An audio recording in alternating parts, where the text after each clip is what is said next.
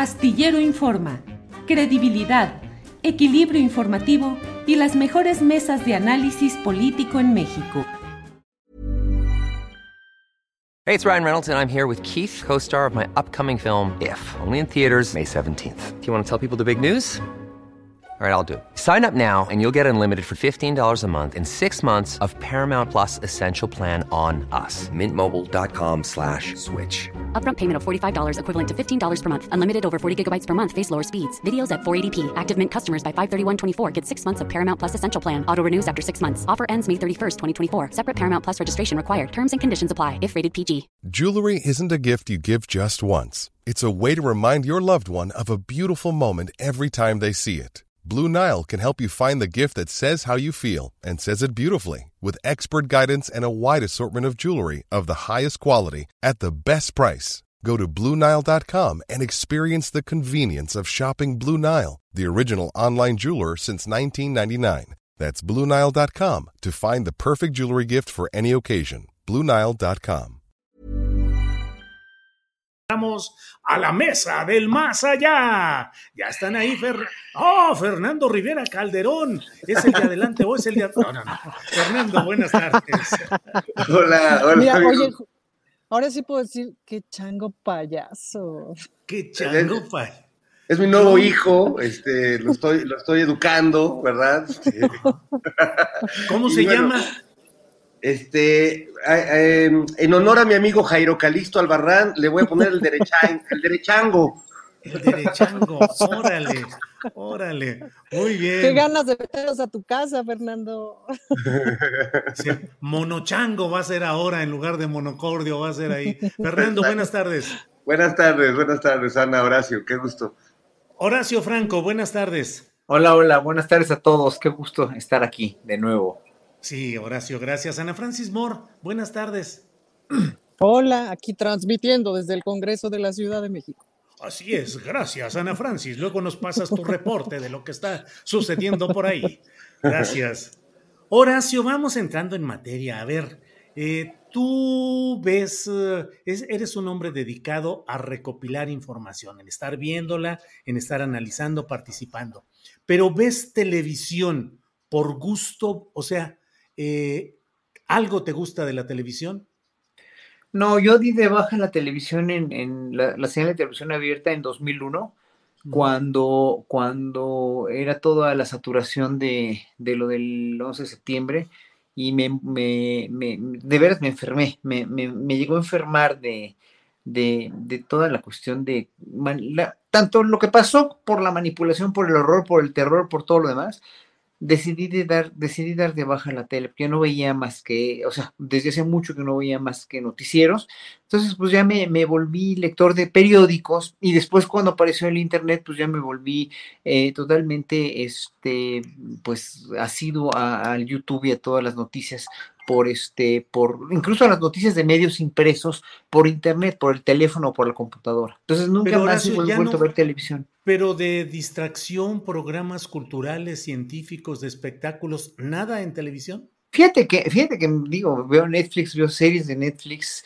Este, estoy- estaba viendo una, una serie de un doctor autista muy, muy interesante, o qué sé yo, pero mira, la verdad, la verdad, como tengo tanto trabajo en, en la cuestión de estudiar y de estar concentrado en mis alumnos y en todo lo que tengo que platicar en las chairimesas como esta en la que participo, bueno, para mí es una chairimesa, pero para no, no para todos.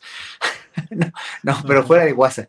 No, también puede ser Fifimesa también o lo que sea, ¿no? Pero, pero tengo que estar al corriente, tengo que estar estudiando, tengo que estar atendiendo a mis alumnos y tengo que estar, así que tengo mucho que lavar y que planchar también aquí en mi casa. Entonces, en, en verdad, no me da tiempo. O sea, cuando tengo un ratito libre, lo único que hago es ver noticias o ponerme a estudiar que con mi, con mi, este, con mi multitasquidad, pues obviamente estoy escuchando noticias y estudiando una obra, por ejemplo, como les dije la vez pasada, y estoy contestando al público y estoy diciendo, eso, eso de veras absorbe mucho tiempo, además que pues digo, no, lo del gimnasio, de ir al gimnasio me toma una hora en la mañana nada más, pero me levanto a las cuatro y media, cinco de la mañana a estudiar primero que nada, ¿no? Entonces me van dos horas en estudiar, luego, eh, qué sé yo, o sea, y no tengo tiempo para ver nada de televisión, casi nada, pues me encanta. Hay una serie buena que estaba yo viendo que ya me, ya, mira, ¿sabes qué es lo que pasa con las series gringas para mí? Que empiezan muy bien, empiezan maravilloso, como esta serie de Lost, que empezó fantástico, era yo muy fan de Lost, de, de estas series, y de repente empiezan con la temporada 24, la temporada ya no las puedes ni ver, dices, ya cállense, ya, por favor, ya, es que en el mismo cliché gringo tan, tan odioso, ¿no? Entonces, de repente una buena película, pues sí, evidentemente cuando tengo un tiempecito, un sábado domingo, pero sábados o domingos, lo único que hago son sociales con amigos a los que nunca puedo ver, ¿no? Bien, gracias Horacio. Ana Francis, Ana Francis, ¿estás ahí? Aquí estoy. Ahí está. Es que luego el internet ahí de la Cámara de Diputados de la Ciudad de México como que no anda demasiado bien, pero ya está ahí Ana Francis. Ana Francis, de series que hayas visto en Netflix, en HBO, en la plataforma que sea, eh, que te haya impactado mucho, ¿tú crees que la, la realidad supera a la ficción?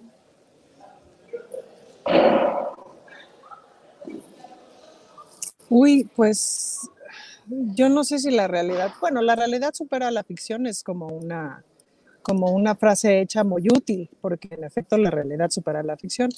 Um, pero lo bonito de la ficción es que tiene la capacidad de hacer metáforas sobre la realidad para resumirla, si esta es una buena palabra para eso, resumirla y podértela plantear en una historia. Hay una serie increíble que estoy viendo que se llama Roar, como el grito así de ¿no? Este, que es una serie requete feminista y les cuento rápido un capítulo sin, sin ánimo de, de spoilear, em, en donde una mujer que desde niña participa en los concursos de belleza, que ahí la lleva su mamá a participar en los concursos de belleza y tal, crece, es una mujer que se dedica al modelaje, etcétera, y entonces conoce a un tipo muy guapo, millonario, encantador, no sé qué, y entonces él la invita a su casa y le dice, te voy a colocar aquí en un pedestal, literal, pues no, pues el tipo pone su pedestal de madera divino, y ella le dice, pero por, y él dice, pues porque aquí vas a estar y yo te voy a observar todo el tiempo y divino. Entonces ella está en ese pedestal años. Y entonces, claro, al principio él este, le echa poemas y le echa cosas y todo. Y él mientras trabaja, ¿no? En ese mismo salón y, la ve. Y ella divina, etc. Y luego él pues se aburre. Y ella, claro, se aburre como mandril. Pero él luego se aburre de admirarla y básicamente ya un día se baja el pedestal, echa mucho desmadre por la ciudad, etc. Y luego se baja radicalmente del pedestal y se va un poquito a vivir la vida y termina poniendo una tienda en donde vende cosas para mujeres y ella está en ese pedestal como dueña, pero comercializando, digamos, ahora ese asunto, pero sigue sin bajar del pedestal. Entonces, uff, el pedestal, aunque sea de oro, no deja de ser pedestal. No deja de ser pedestal. Pues, vaya, vaya metáfora. ¿Cómo cuentas eso? O sea, eso en una nota periodística, pues es una cosa. En una ficción, te quedas helada, fría, te entretienes y en 45 minutos bolas. Claro.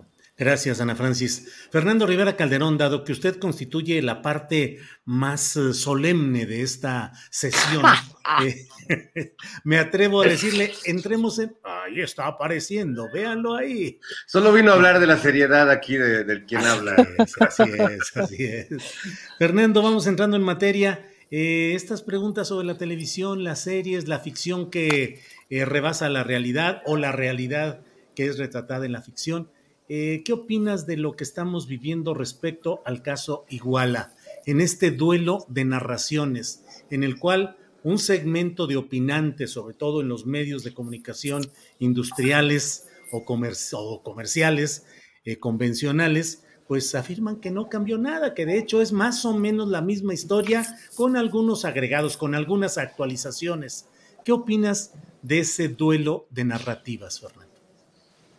Bueno, pues que, es interesante que en este momento de nuestro debate político eh, ya como sociedad seamos capaces de, ver este, este concepto que a veces puede, puede parecer chocante, que, pero que es muy interesante para el análisis de lo que nos decimos todo el tiempo, que es las narrativas, las narrativas dominantes, las narrativas que se imponen. Es decir, ¿qué cuento nos cuentan y qué cuento nos contamos sobre la realidad en la que estamos viviendo? durante décadas en este país, y lo sabemos muy bien, vivimos con una narrativa no solo eh, dominante, sino apabullante y que excluía toda posibilidad de que hubiera otra versión. Creo que el caso de, esta masacre de Iguala de los jóvenes de la normal de Ayotzinapa eh, enfrentó, como pocas veces en la historia de México, muchas narrativas y curiosamente las narrativas alternativas, las narrativas apócrifas, para volver a nuestro lenguaje bíblico de la semana pasada, tuvieron mucho más peso y mucha mayor contundencia que la narrativa, que la verdad histórica oficial. Yo recuerdo claramente cuando nuestro querido Temoris Greco y su hermano estrenaron eh, Mirar Morir, este documental que confrontaba la, la versión del Estado de Murillo Karam y que demostraba con una investigación muy bien hecha, pues que el ejército por lo menos estaba informado de lo que había sucedido aquella noche y lo demostraba con testimonios eh, verificados, verificables, etcétera.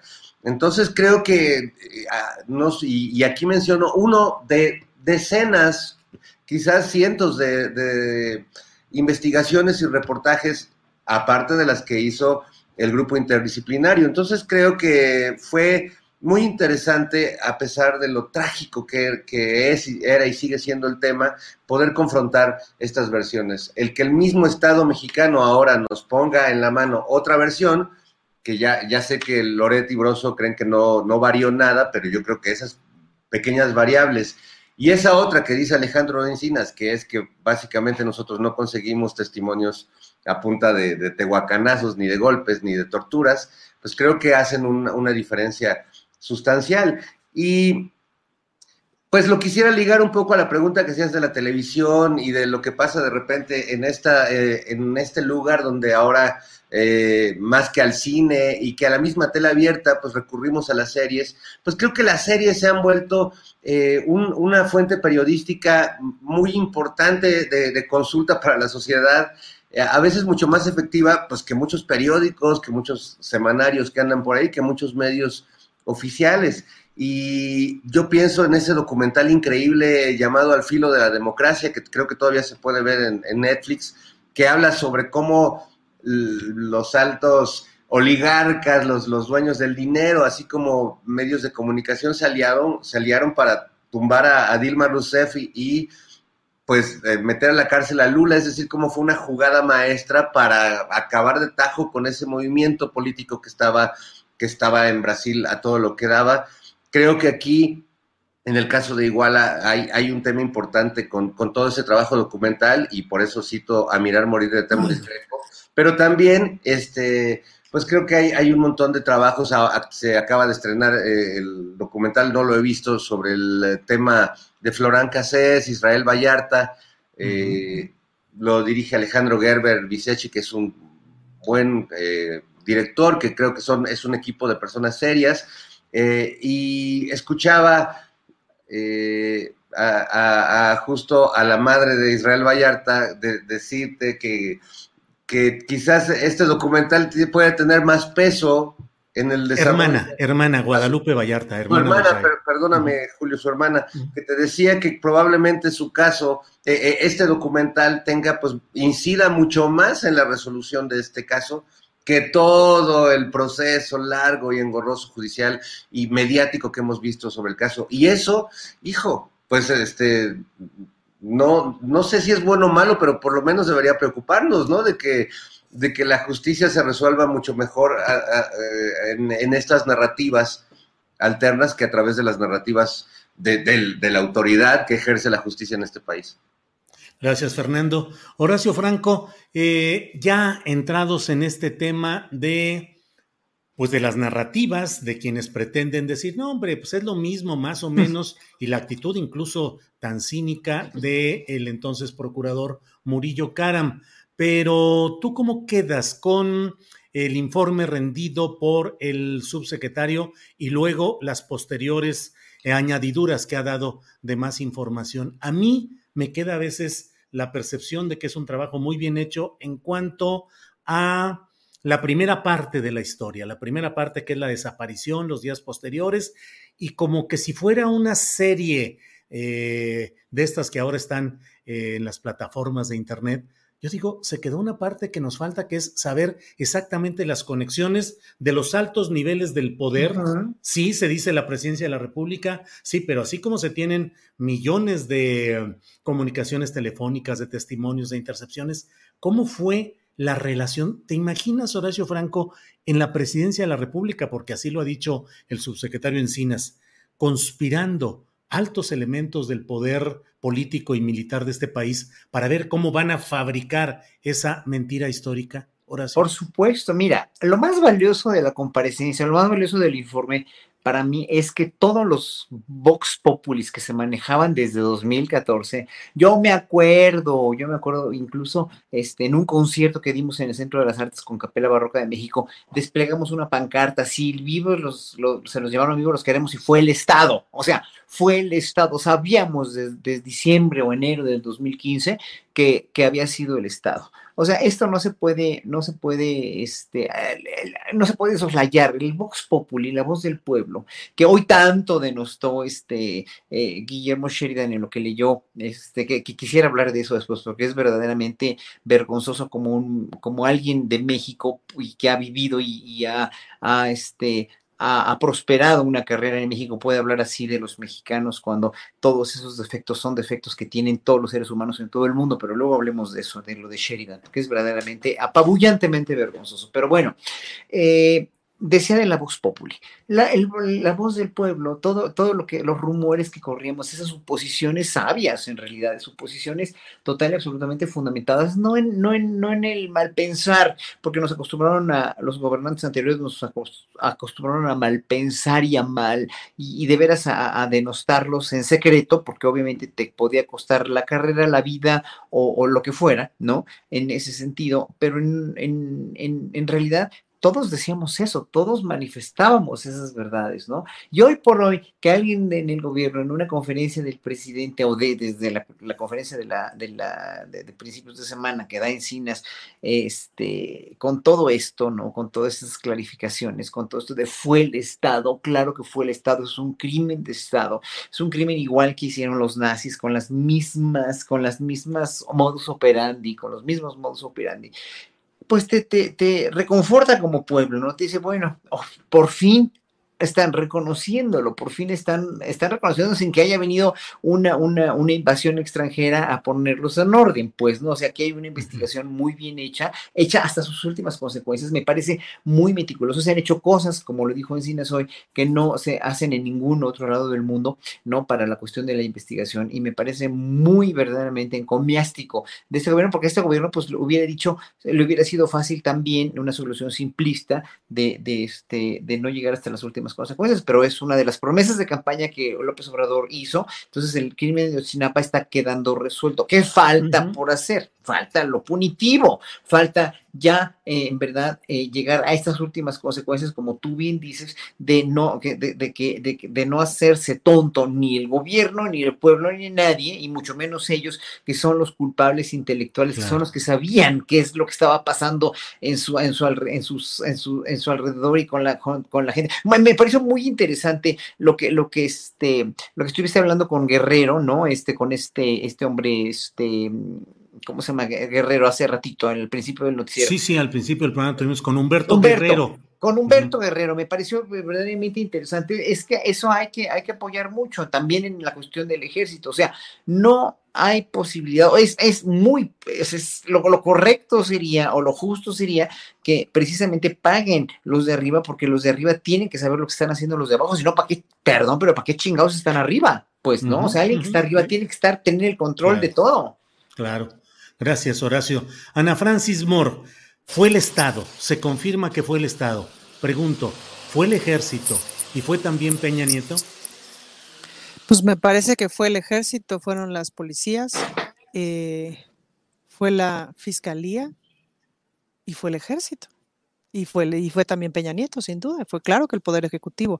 Ahora, lo que yo me pregunto, y esa ha sido como mi reflexión de toda la semana, y hoy hoy que Encinas volvió a explicar y ahora sí hizo, digamos, como una narrativa cronológica que nos hizo comprender de una mejor forma justo el orden de los hechos, porque en realidad las personas pues nos manejamos por historias, es decir, a ver, espérame, los datos, no sé qué, eso, qué, pero cuéntame la historia, pues, ¿no? ¿Qué pasó primero, qué pasó después, dónde quedaron los muchachos, etcétera? Entonces, la narrativa hoy estuvo muy clara, pues, ¿no?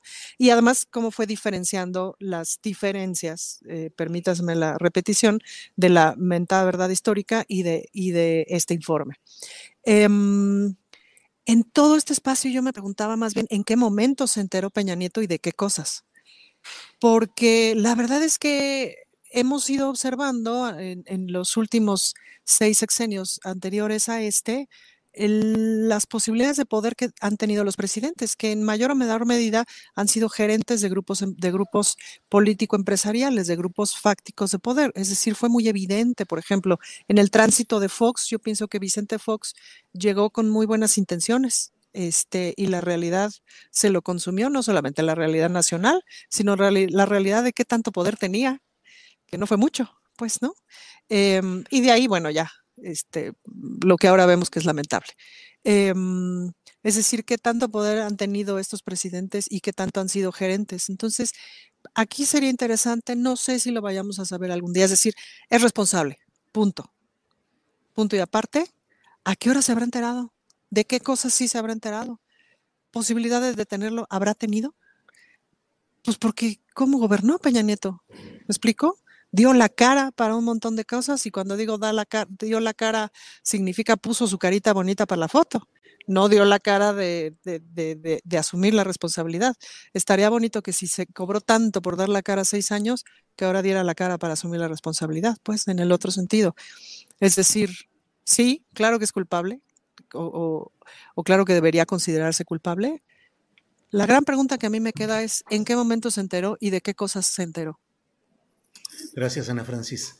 Eh, Fernando, ¿cuál es la crudeza del ejercicio político cuando quienes están en el poder son capaces de decir, pues hay una injusticia, pero no tenemos tiempo, ni forma, ni manera de repararla, y déjala que siga, y deja esa, y deja muchas otras cosas, y te dedicas en el poder al disfrute, como en el caso de Peña Nieto, a la frivolidad, a la irresponsabilidad, dejar que otros hagan y que otros Mm, roben siempre y cuando te compartan, que los otros hagan injusticias siempre y cuando te protejan, que los otros eh, cometan barbaridades, pero tú sales con esa cara bonita o algunos sin cara bonita como Gustavo Díaz Ordaz que decía que no era un hombre de dos caras, que porque si tuviera dos no usaría la que le veían eh, cotidianamente, eh, pero ¿a qué niveles se llega en, en esos ejercicios del poder? la inhumanidad y el salvajismo forman parte del ejercicio del poder en México? Pues sí, lamentablemente sí. El, poder se ha construido eh, con cimientos de, infamia, de abuso, de, el poder se, conseguía a balazos hasta hace no tantos años en este país. Todavía hay dos, tres compañeros de Ana que llegan con sus fuscas al, cincho como, como en los tiempos de la revolución, eh, porque es una vieja costumbre de quienes eh, legislaban en este país e incluso de quienes hacían periodismo. Julio, acuérdate de don Manuel Buendía, quien justamente murió asesinado, pues que él siempre cargaba su pistola, como muchos periodistas de esa época, porque pues había que encarar ahí la crítica editorial de otra manera. Entonces, eh, sí creo que hemos visto, sobre todo con, el, con este caso, a qué niveles llegó esa infamia y esa perversidad del poder. Porque, como, como planteamos ahora, ya bastante fue eso que sucedió aquella noche donde se enteró el ejército. Pongamos que, como dice Ana, a lo mejor Peña Nieto no se enteró en el momento, en tiempo real, como nos dijo López Obrador, que por ejemplo él no se había enterado cuando el tema de Ovidio y que se enteró un poco tarde de ese operativo y que tuvo que tomar una decisión sobre la marcha, ya el operativo entrado. Bueno, a lo mejor Peña no se enteró en el momento, pero de lo que sí, lo que sí supo él y supieron todos, porque al final todos se cubrieron, salvo el chivo expiatorio de, eh, de la pareja. Eh, abarca. Abarca, pero fuera de ellos, bueno, todo fue de, no, no, no, eh, se cubrieron todos porque justo decidieron, en vez de reconocer o tratar de investigar ese, esa catástrofe por todos lados,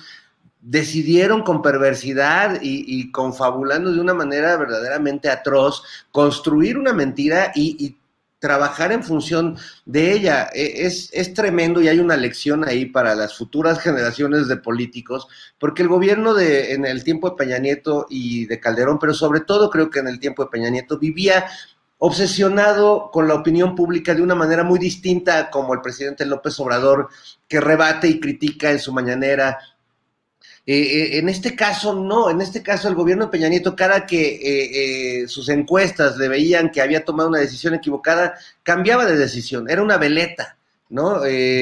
ya quisieran los críticos del presidente que, que por mucho menos que le han tirado a Taibo o, a cualquier otro de los personajes de la 4T, Peña Nieto los hubiera cambiado 10 veces, porque él no tenía ganas de sostener argumentos, porque no tenía nada que sostener en realidad, iba un poco a partir de sus encuestas y sus estudios gobernando. Pero bueno, lo que llegó es a un gobierno de simulación absoluta, donde, bueno, si, si la simulación es que el presidente y su esposa se vean guapos y perfectos, inteligentes, aunque no lo sean, pues está igual tolerable, pero que estén simulando justicia, que estén simulando una investigación, que estén simulando una verdad eh, supuestamente derivada de un largo proceso de investigación, eso es lo que no tiene madre y no lo tendrá nunca, Julio.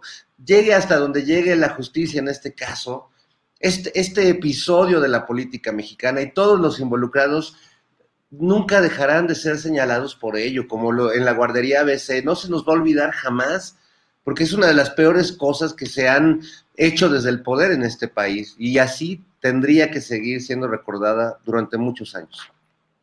Gracias, Fernando. Horacio, dentro de lo que estamos viviendo, ayer incluso yo comentaba algo de esto en una videocharla, me parece que en el entorno latinoamericano hay muchas turbulencias en este momento. La intención de encarcelar a Cristina Kirchner en Argentina, la intención de deponer al presidente de Perú, eh, Pedro Castillo, que ha hecho una gestión muy deplorable, pero a fin de cuentas quieren quitarlo porque proviene de un movimiento popular.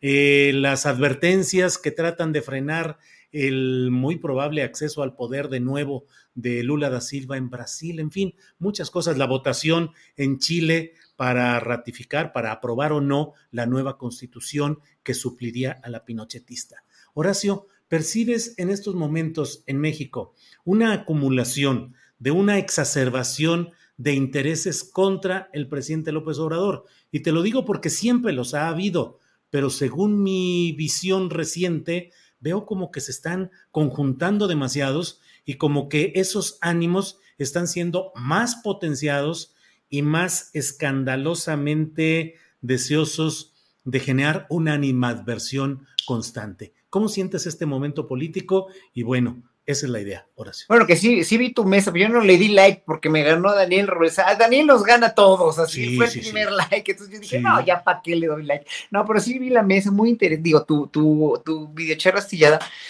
Eh, mira, Julio, yo, yo, o sea, lo, lo, lo has enumerado muy bien y lo has eh, visto, lo estás viendo de una manera muy objetiva, porque hay un peligro acechante, en realidad, en toda la, la región, ¿no? Eh, basta ver con lo que tú has acá, acabas de anunciar eh, y basta ver los intereses tan mezquinos que hay por parte de quienes patrocinan los intereses o quienes tienen los intereses económicos en toda la región, empezando por los norteamericanos, obviamente. Los europeos no cantan mal las rancheras tampoco, ¿no?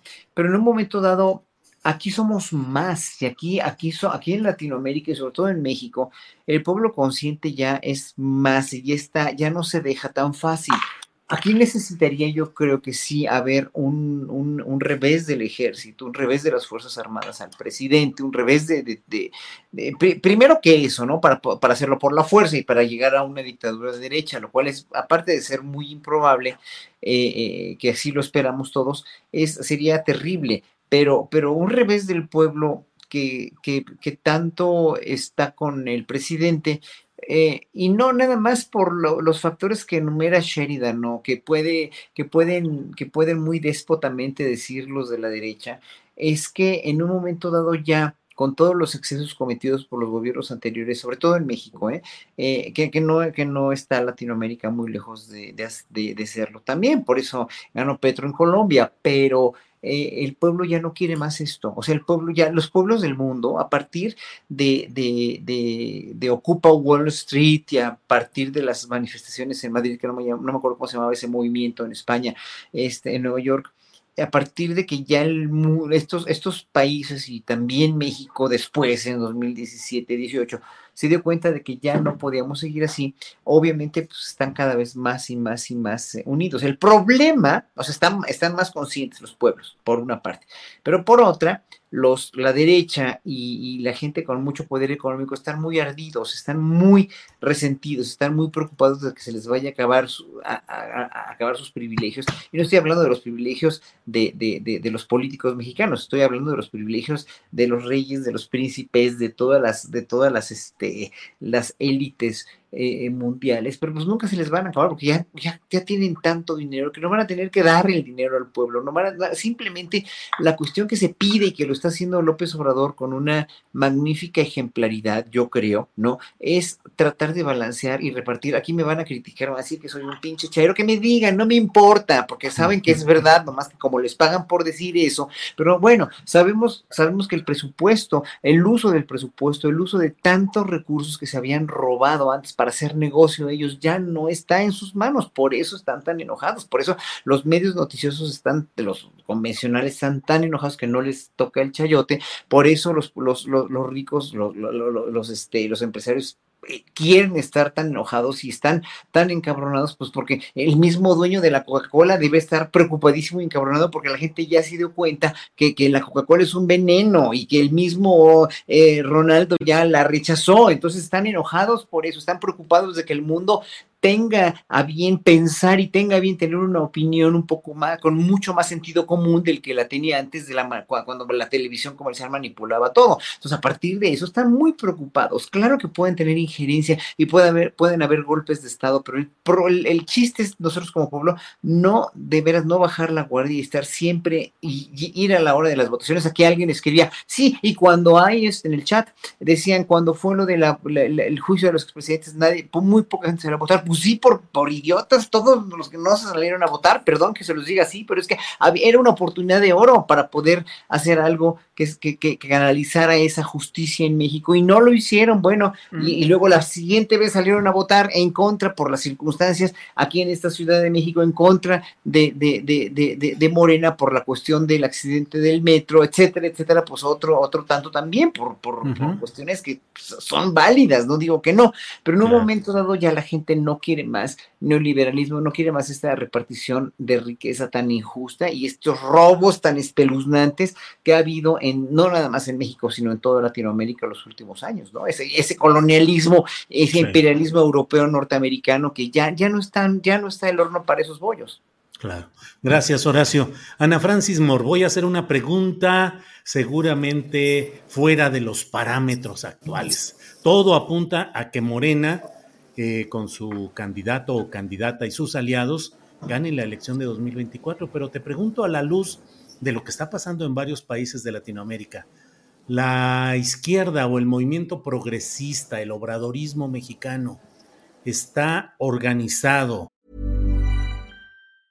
If you thought the only way to get a more defined jawline with natural looking results was through surgery, think again. Juvederm Volux XC is a non surgical injectable gel filler that improves moderate to severe loss of jawline definition and can help you achieve natural looking results with little downtime. Even better, this improved definition lasts up to one year with optimal treatment. No maintenance required. Improve jawline definition for a smooth, sculpted look with Juvederm Volux XC. For important safety information and to find a licensed specialist, visit juvederm.com. That's J U V E D E R M.com. Not for people with severe allergic reactions, allergies to lidocaine, or the proteins used in Juvederm. Common side effects include injection site redness, swelling, pain, tenderness, firmness, lumps, bumps, bruising, discoloration, or itching. There's a risk of unintentional injection into a blood vessel, which can cause vision abnormalities, blindness, stroke, temporary scabs, or scarring. Talk to a licensed specialist specialist to find out if it's right for you. Hey, it's Ryan Reynolds, and I'm here with Keith, co star of my upcoming film, If, only in theaters, May 17th. Do you want to tell people the big news?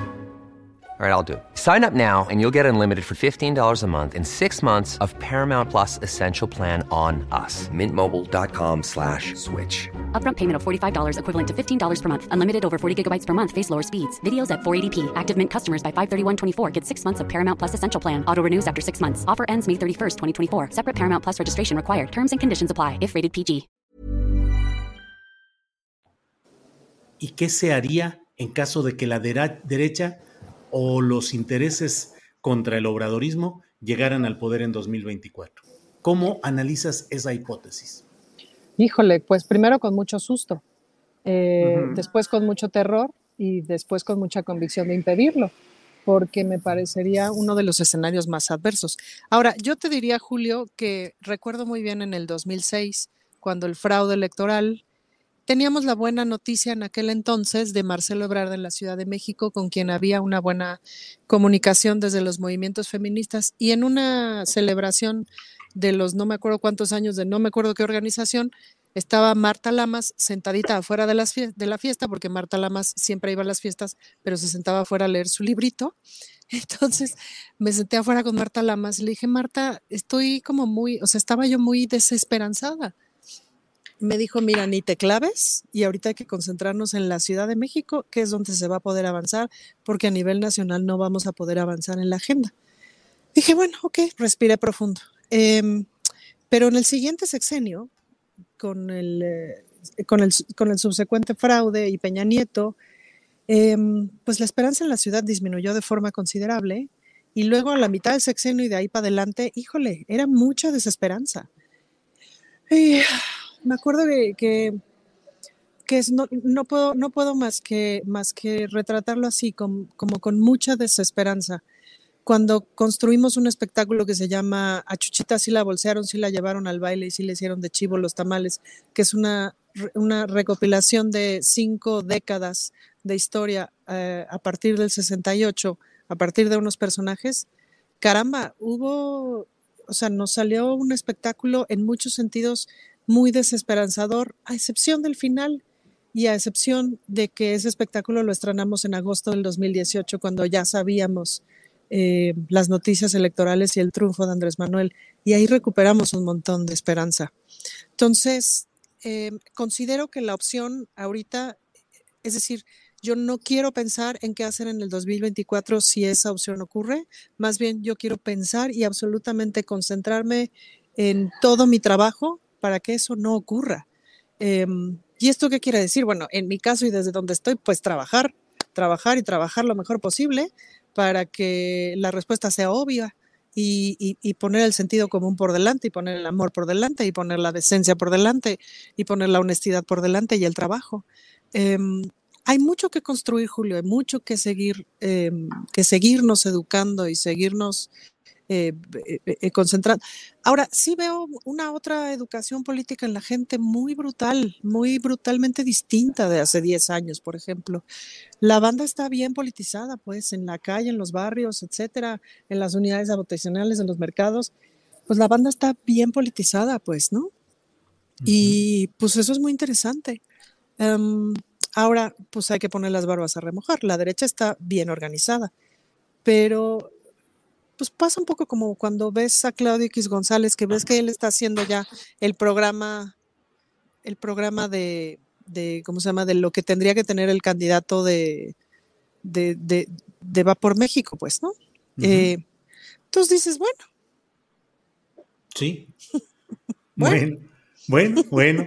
Muy bien, Ana Francis. Bueno, Fernando Rivera Calderón, vamos con el buenómetro, con el buenómetro, ¿cómo ves? Lo bueno y lo malo de los de las tres precandidaturas que están pues como que ya muy formalizadas, las de Claudia Sheinbaum, de eh, Adán Augusto López Hernández y de Marcelo Ebrard. ¿Qué te ha llamado la atención de lo que están haciendo en este Fernandómetro electoral? Oye, pero, pero ya que vas a aplicar el Fernandómetro, usa, usa el chango, usa tu, úsate tu chango. Sí, sí, sí. Está bien, traeré al chango para ejemplificar. Este, bueno, en el caso de, los veo, ah, salvo a, Dan Augusto, que lo veo un poco más concentrado en su, en su chamba. eh, o a Alejandro Encinas, que ahora muchos, si se han dado cuenta, lo quieren como corcholatear porque dicen que, él sí está muy concentrado en su chamba y que siempre agrada ver a un candidato que no se deja seducir tanto por el canto de las sirenas. Pero bueno, yo eh, tanto a, Claudia como a Ebrard los veo así como, como quincones poderosos enfrentándose. Afortunadamente este Kong tiene dos cabecitas, entonces podríamos decir que esta es la de, la de Marcelo, que se ve más furioso. Ándale, pues, ¿por este qué tiene dos cabezas? Este es Monreal, ¿no? Mejor. este es Monreal porque sí está súper enchilado. Este podría ser Marcelo o Claudia, que están como en pie de guerra, llamando a las huestes del morenismo, pero a los demás, porque ya ven que Marcelo pues también tiene mucho jale entre los que no necesariamente son ni obradoristas ni morenistas, y eso pues lo ven como un plus. En cambio, Claudia, pues es este, así ambloísta de hueso colorado y eso también le llama la atención a muchos, salvo a Monreal, que no le llama la atención nada más que enojarse mucho y, ir a entrevistas y juntarse con gente este, que hace enojar mucho a los que están de este lado. Y bueno, uno, este, curiosamente aquí también tengo a mis compañeros, miren, aquí, aquí está Horacio, aquí está, aquí está Ana Francis y aquí está su servidor. Estamos luchando contra, contra este monstruo informativo que como verán es, demasiado grande, Julio, como para poder asimilarlo tan pronto. Ajá, ajá. ¡Cuidado, Horacio! ¡Ah! ¡Ándale! ¿Qué es eso, Horacio? Perdón, perdón por la payasada, amigos. Perdón ustedes. Está bien, vamos es una artesanía que es una artesanía muy bonita que me regalaron. Es un torito. cueteros cuando fui. no me acuerdo dónde fui fue de, de, estos regalos maravillosos. Creo que fue en Tultepec, pero está, muy bonito. Bueno, vamos ahora con el oraciómetro electoral. ¿Cómo ves a los tres principales y otros eh, aledaños? Fernando nos mostró eh, ahí los gorilas y eh, figuritas, pero no mostró al peje Augusto, que es el que, el que anda ahí con una plena identidad. Ah, ahí está ya el peje Augusto, mira, el peje Augusto también. Horacio, ¿cómo ves la situación de las precandidaturas?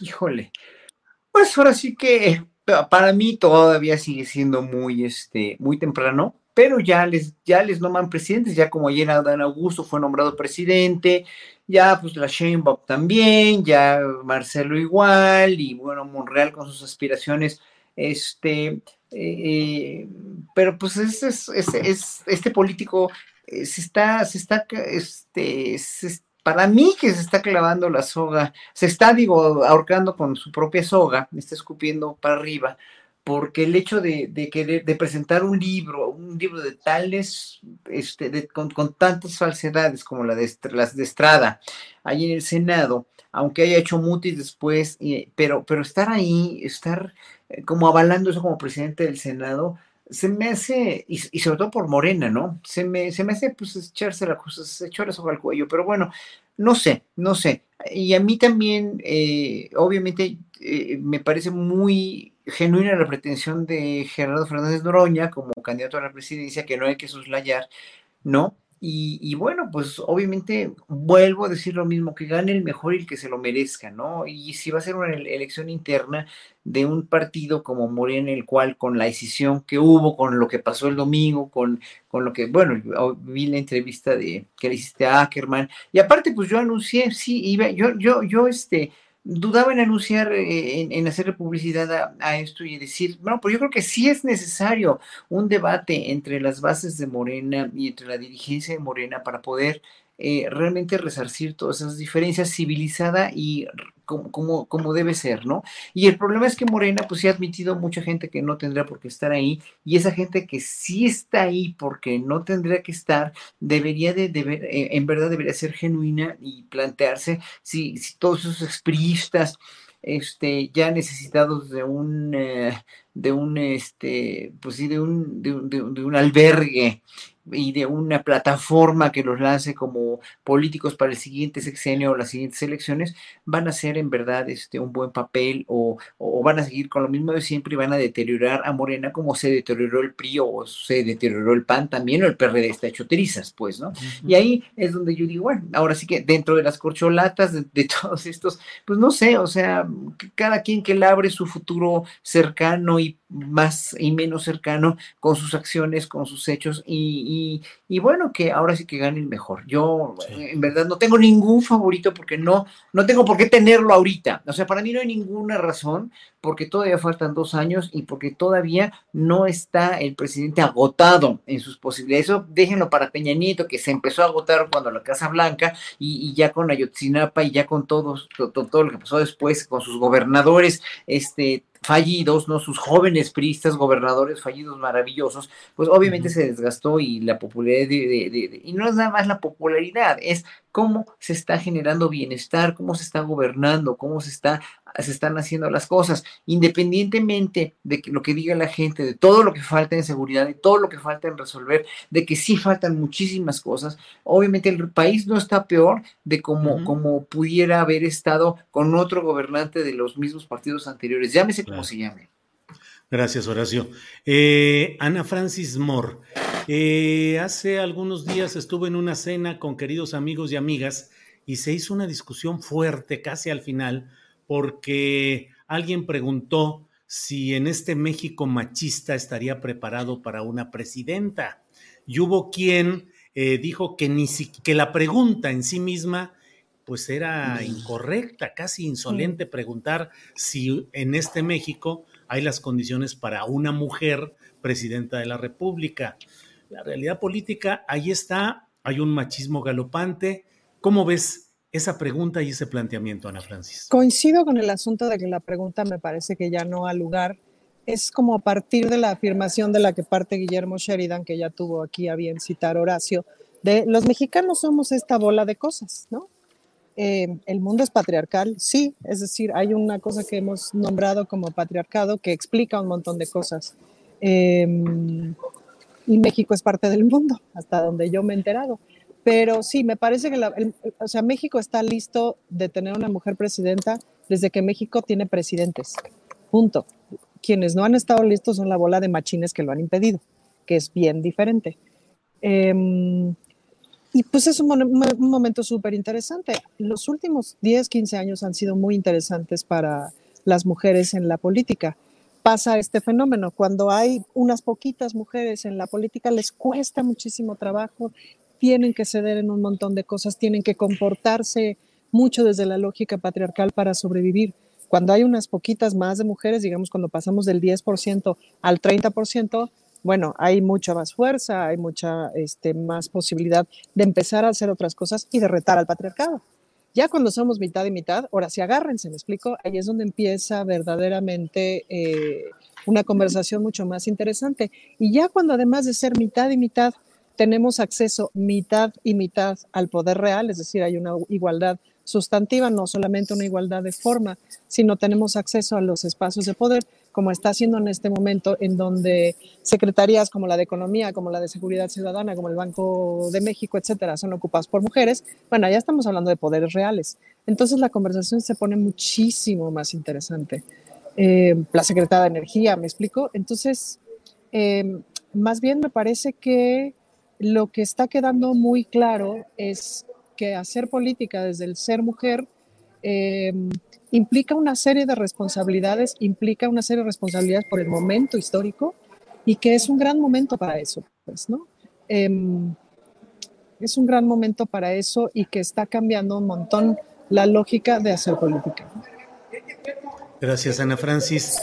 Em, Fernando Rivera Calderón entre otros de los eh, ingredientes inquietantes de estas horas políticas está esta acometida desde el INE y desde el Tribunal Electoral contra quienes en las redes sociales colocan algún tipo de comentarios que a juicio de eh, denunciantes, opositores al obradorismo o a la 4T, en la mayoría de los casos, hacen que haya pues acciones de acoso, de intimidación, de simplemente de tratar de llevar a instancias de litigio estos temas. Ayer entrevisté a la diputada federal Andrea Chávez y me parece pues espeluznante que traten de inhabilitarla políticamente por un tuit en el cual informaba de lo que dijo una diputada en una reunión de trabajo. Pero de pronto pareciera, no sé cómo lo veas tú, Fernando, que a la toxicidad eh, creciente que hay en las redes sociales, ahora se ha volcado un intento por acallar esas voces favorables a la 4T en las redes sociales, Fernando. Es, es este, un delirio verdaderamente y un despropósito que en medio de, pues, del debate tan, tan incendiario que hay en este momento, el INE sea justamente quien eh, toma esta, esta pésima eh, iniciativa.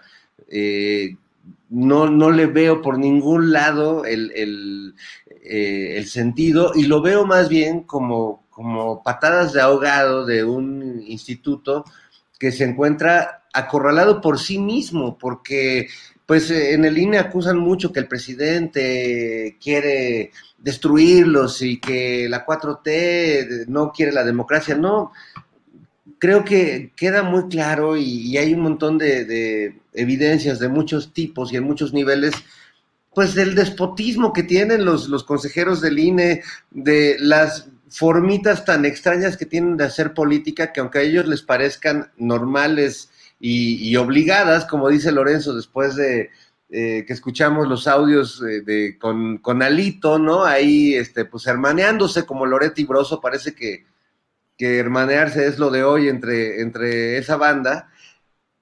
Y creo que se va quedando sin defensa el INE. Y con estos actos, ellos que son los grandes defensores de la democracia y de la libertad de expresión, perdón, o sea, pues, ¿qué están haciendo? Me, me, me extraña que siendo tan grandes simuladores, en este caso, hayan perdido todo, toda prudencia, todo pudor, y, y, en realidad pues están actuando contra sí mismos, ¿no? Podrán tratar de censurar, de castigar a algunas voces importantes, pero en realidad se están mordiendo la cola y eh, pues todos estamos siendo testigos de este muy, muy vergonzoso y lamentable episodio. Gracias, Fernando Rivera. Vamos acercándonos ya a la parte final del programa, pero tenemos espacio para lo que luego acostumbramos de estas eh, postrecitos en los cuales pues podemos abordar el tema que deseemos. Horacio Franco, ¿qué nos platicas? ¿Qué tema nos está quedando pendiente que quisieras abordar? Pues esto de, la oposición que dice que, que, López Obrador es un dictador, cuando los que son unos dictadores se quieren portar como tal son ellos, ¿no? Esta represión, esta, este cállate el hocico a, a gente como Alina Duarte, bueno, no, no, es, es, es, verdaderamente a Jucal Solano, o sea, son, son gente joven que además está empezando a, este, realmente a, a, perfilarse como muy buenas periodistas, como muy buena gente, gente que se está preparando además para ser muy buena, y obviamente Andrea Chávez, que es una muchacha totalmente consumada como, como este, como, como, como vocera, eh, como, como vocera del pueblo, que está empezando también como legisladora, pero que es una gente de primera. ¿Cómo se pueden atrever? Además, la, la, los argumentos, ¿no? O sea, el tuit de Andrea Chávez que, que, es cierto, o sea, y luego la respuesta de, de este hombre de Sin Línea MX, ¿no? De Eric Gutiérrez. Sí, de, de, exactamente, de Gutiérrez. La respuesta, pues sí, y yo lo, toda, toda mi vida lo he dicho y a mí no me han reprimido en nada y no me han mandado citatorios. Si me mandan un citatorio, verdaderamente, o sea, de veras, va a ser ridículo. Y siempre lo he dicho desde los tiempos de Fox y de Calderón y de Peña a toda la infraestructura gubernamental y a toda la infraestructura este, de, de, de, negocios, a los hombres del poder y a toda la gente que está encumbrada en este país, le ha convenido tener un pueblo ignorante y le ha convenido tener un pueblo manipulado por esa ignorancia. Y luego que no me venga con cuentos Guillermo Sheridan, que, que, el mexicano es así por, por nada más por, además que no es cierto, porque todos esos atributos, como dije hace ratito, no son exclusivos de los mexicanos. O sea, borra, el mexicano borracho, hijo de, en verdad, o sea, los finlandeses y los rusos o los suecos, por favor, No, los ingleses, que no me digan, o sea, que no me venga a decir, o sea, que no venga a, utilizar esos argumentos, Sheridan, de veras como si fueran verdaderos. Dices, ¿en qué país vives? ¿En qué planeta te has desarrollado que no ves que todas estas cuestiones que estás diciendo son verdaderamente una declaratoria de un verdadero facho? Literal, ¿no? Y con eso concluyo, porque en verdad ya no puedo decir más. Horacio, gracias. Ana Francis Moore, postrecito, lo que desees añadir a esta mesa espléndida. Fíjate que el día de hoy se ha clausurado el Parlamento de Mujeres de la Ciudad de México, que es una especie de parlamento abierto que se arma y que se invita a sociedad civil a jugar al, al Parlamento. Y ahorita se va a clausurar el Parlamento LGBTIQ. Sí, son espacios como muy interesantes en donde la sociedad civil, insisto, juega a ser parlamentario por unos meses y básicamente saca de su ronco pecho todo aquello que tiene que salir porque su pecho no es bodega y tratan de convertirlo en propuestas legislativas que eventualmente sería nuestro trabajo retomar, eh, retomar y llevar al cauce correspondiente. Pero más allá de eso, es súper interesante el ejercicio de conversación, es decir, el ejercicio de conversación que se tiene que armar eh, entre las personas participantes en donde se tienen que poner de acuerdo en un espacio parlamentario como este, pues no importa si gritas más, no importa si pataleas más, no importa si insultas más, lo que, porque eres un voto de 66, como es el caso del Congreso, pues.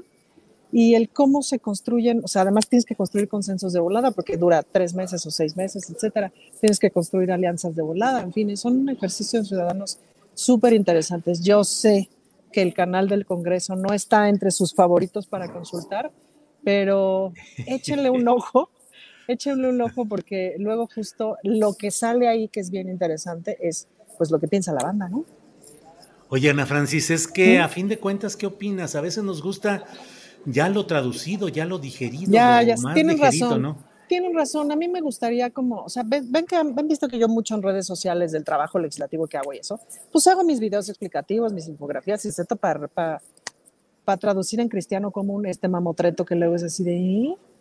Ahora he comprendido que hay una parte de la liturgia legislativa que sirve para, para alejar un poco la brutalidad, que la brutalidad siempre está este, así, como que sale, como que no sale muy facilita, así, ¿no? Este, pero por otro lado, pues sí, también es parte como del asunto.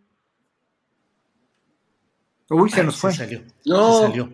Se fue. Bueno, te quedan dos minutitos, Fernando Rivera Calderón, para tu postre en esta parte y luego que despidamos al canal 22. Si quieres, quedan dos o cuatro los minutos que quieras. Muy bien, y, esperemos que Ana regrese del más allá donde se fue. Bueno, pues yo nada más hablar un poco de dos episodios de la comedia, ya como, como me corresponde ese asunto por, por ser parte de Operación Mamut pues esta semana me tocó ver dos episodios muy lamentables. Uno en El privilegio de mandar que hace Televisa, donde eh, de la manera más vulgar se plagian un sketch de Operación Mamut que hemos venido haciendo desde hace mucho tiempo con el doctor Claudio Stein, que interpreto yo, y con mi fiel Igor, que estamos en un laboratorio viendo cómo destruir la 4T y creando a nuestro candidato perfecto. Bueno, pues eh, hubo un, plagio tremendo que, bueno, dice Jairo Calixto que es un homenaje, eh, y así lo queremos ver pero siempre llama la atención. Y el otro, sin duda, el sketch de Carlos Loretti Broso, eh, que ya, ya uno ya no sabe quién adopta el papel de qué en esos sketches, pero que sí me parece que pues es, es un, hay, hay mucho dispendio, hay, hay manipulación, hay desinformación, pero no hay sentido del humor. Y, más allá de lo que podamos debatir, no hay sentido del humor, Julio, eh, Horacio y Ana, porque se están burlando de la tragedia, están usando elementos de una tragedia que cuesta vidas y que causa muertes como un elemento de su chiste. Y yo creo que quienes hacemos comedia en este país, o por lo menos comedia con sentido humano, comedia seria, sabemos que no podemos utilizar a las víctimas o a, estos elementos de la violencia más cruda y radical como un elemento de comedia. Es una, una, absoluta falta de ética y de empatía con las personas no me pareció en absoluto gracioso y me pareció eh, torcidito, ¿no? Para las personas que creen que eso puede causarle gracia a alguien. Bien, pues eh, llegamos, pero puntualazos a nuestra cita para despedir al canal 22. Gracias, no, para, Gracias. Para, para, entrar, para despedir esa transmisión, entra Canal 22. Adiós en esta mesa del más allá. Allí están con todas estas. Y falta la artesanía de Horacio, que también por ahí está. ¡Ey, ey, ey! Muy bien, muchas gracias, Canal 22. Bien, pues nos quedamos, todavía nos quedan algunos minutitos. Horacio, Horacio, ¿qué opinas sobre... Eh, vamos a cerrar un poquito con lo que habíamos iniciado con esta serie de Netflix relacionada con el caso Vallarta Casés. Probablemente no lo hayas visto, pero de lo que hayas leído, Horacio. No, bueno, es lamentable que este hombre siga en la cárcel, ¿no? Y aparte, pues el sistema de justicia y con este, con esta, eh, con esta, esta ley que, se quiere aprobar, que critica tanto el presidente, que dice no estoy de acuerdo con él, esta ley de la de la, este, ¿cómo se llama? La, la prisión preventiva oficiosa, ¿no? Que, híjole, obviamente es que, es que no es el problema la prisión preventiva oficiosa o no, o, cualquier tipo de reclusión o cualquier tipo de juicio. El problema son los jueces, lo que se, o sea, lo que yo siempre he sostenido en este país, el sistema judicial está podrido, está verdaderamente por los suelos, o sea, en su mayoría. Se habrá jueces muy buenos a los que defiende el presidente, pero hay otros que cuidado, hay otros que ¿por qué no están en la cárcel esos jueces? Lo mismo dijo, lo, lo dijo él, ¿por qué no están en la cárcel jueces que de veras están haciéndole un daño enorme a la justicia en México? No más, no más digo eso, o sea, ya, ya, ya con eso te digo todo, digo, obviamente todos los pormenores de la serie que habrá que ver y que habrá que analizar y que, pues las dificultades con las que se vio el autor, el, productor de para hacer la serie y todo, a mí se me hacen, obviamente pues sí, no es nada fácil hacer una serie sobre una cosa que está latente y todavía es producto de las ofensas de la justicia en México, porque son ofensas, la justicia ofende, nos ofende a los mexicanos el sistema de justicia que tenemos, pero evidentemente pues habrá que ver cuál es el desenlace, al igual que con Ayotzinapa, al igual que con la guardería ABC, al igual que con todas las injusticias que se han cometido en este país. Y ya nada más cierro con una breve invitación. Mañana tengo una conferencia en, el, en Los Pinos, a las 4 y a las 6 un concierto, precisamente en una, en una hermanación muy chistosa, muy padre, no es chistosa, es padrísima y es real, de hermanar la música del son jarocho y el son huasteco, sobre todo el son jarocho con la música barroca, que tienen muchas similitudes. Mañana vamos a hacer un concierto con colegas maravillosos a las 6 de la tarde, entrada libre ahí en la sala Miguel Alemán en Los Pinos. Muy bien, gracias Horacio. Ya estamos en el final del programa. Eh, Ana Francis dice aquí un eh, tuitero, dice Rafael Gómez, dice, mi generación habla del Monsi y mis hijos hablarán de Fernando Rivera Calderón. ¿Cómo lo ves? ¡Wow! ¿Es el, próximo, ¿Es el nuevo Monsi, Ana Francis? No, ¿sabes qué? Sí, sí, no estoy de acuerdo en que le digan esas cosas, porque de por sí el güey es súper alzado. ¿De veras? Es súper subido. Míralo, ve. Pues o sea, ya no, oye, se, le, se le, trepa el chango, no se le trepa el chango, Julio, míralo. No va a ser, entonces va a ser mamón, sí. Mamón, sí. Entonces, sí, por favor, Ándale, pido a la, a la gente por internet, este, no hagan eso, porque mírenlo, de por sí. De, ya, que le, ya que ya que el, el, ¿qué? el privilegio de mandar, ¿cómo se llama la mamá Sí, sí, el privilegio de le, mandar. Ya les están copiando los sketches, entonces, mira, más se les Se trepa. va- Híjole, se les trepa, híjole. Julio. No sabe, eh, No. Este señor no sabe manejar la fama. Fernando Rivera Calderón, para hechos ya en la parte final del programa, por favor, defiéndase o acepte las imputaciones. No, acepto las imputaciones. Estoy imputadísimo con el chango. con ya se el le chango trepó el chango. en la cabeza, se me trepó y ahora para que se me baje, a ver cómo le hacen amigos. Al fin que ya me conocen. ¿Quién lo va a aguantar a Fernando Rivera? Bueno, pues muchas gracias a los tres. Gracias, Muchas Horacio gracias. Franco. Buenas Gracias. tardes. Gracias, Ana. Fernando, gracias. Hasta, Hasta luego, amigos. Adiós. Gracias. Muy amables. Gracias. Hi, I'm Daniel, founder of Pretty Litter. Did you know cats tend to hide symptoms of sickness and pain? I learned this the hard way after losing my cat, Gingy. So I created Pretty Litter, a health monitoring litter that helps detect early signs of illness by changing colors, saving you money and potentially your cat's life. Pretty Litter is veterinarian developed, and it's the easiest way to keep tabs on your fur baby's health right at home. Go to prettylitter.com and use code ACAST for 20% off your first order and a free cat toy. Terms and conditions apply. See site for details. Para que te enteres del próximo noticiero, suscríbete y dale follow en Apple, Spotify, Amazon Music, Google o donde sea que escuches podcast. Te invitamos a visitar nuestra página julioastillero.com.